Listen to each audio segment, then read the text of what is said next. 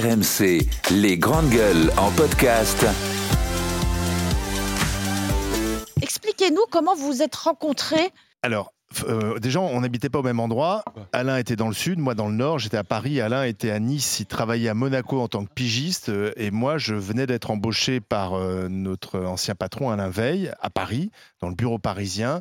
L'été arrive, premier été donc du rachat. On m'envoie à Monaco où il y avait les principaux studios, hein, qui étaient magnifiques d'ailleurs à, Monte Carlo, à, Monaco.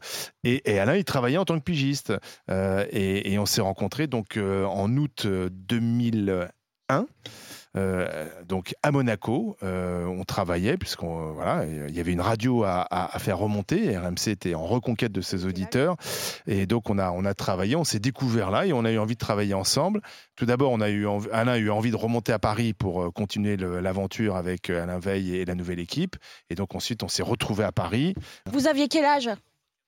Vous étiez jeune, la trentaine, la 2001, j'avais 38 ans, Olivier 50 moins, 33 ans. Et vous avez tout de suite bossé ensemble à Monte Carlo ou chacun, toi tu étais pigiste, tu faisais du reportage, vous faisiez quoi exactement Non, non, moi je présentais, euh, je présentais les, journaux de la mi-journée et du soir. Moi je faisais des euh, remplacements parce qu'il y avait les gens partaient en vacances. C'était.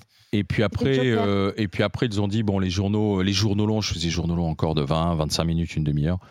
Et c'est le moment où ils ont dit il faut arrêter les journaux, il faut passer sur des émissions longues et faire, du, talk show sur des, des sujets d'actualité. Et vous étiez potes un peu ou pas? Et voilà, non, pas du tout, on se connaissait pas. oui, mais c'était. Non, mais d'accord, mais euh, quand vous êtes, quand vous avez bah, commencé à bosser on a, ensemble, on, a vu qu'on avait. Une équipe?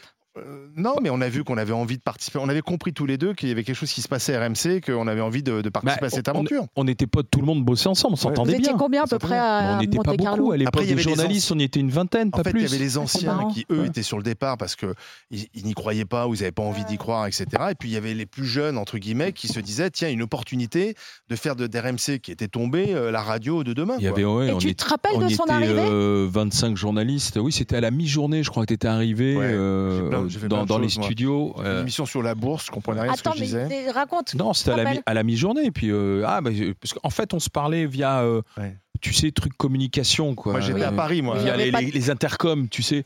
Et il était à Paris et moi, j'étais j'étais à Monaco. Et on se parlait via, via intercom, donc on connaissait pas nos, nos, visages les uns des autres. Il n'y avait pas les. Tu vois, voilà.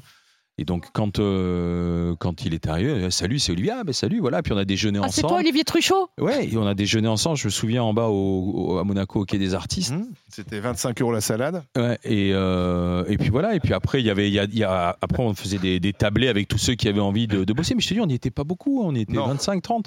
Et puis après, Alain a pris la décision de remonter à Paris. On s'est tous retrouvés, puisque tout le monde a déménagé dans les locaux rue Adour-sur-Glane, avant de venir ici euh, euh, en face du ministère de la Défense. Et on s'est tous retrouvés et l'aventure a commencé, vraiment. RMC Les Grandes Gueules, tous les jours, 9h midi.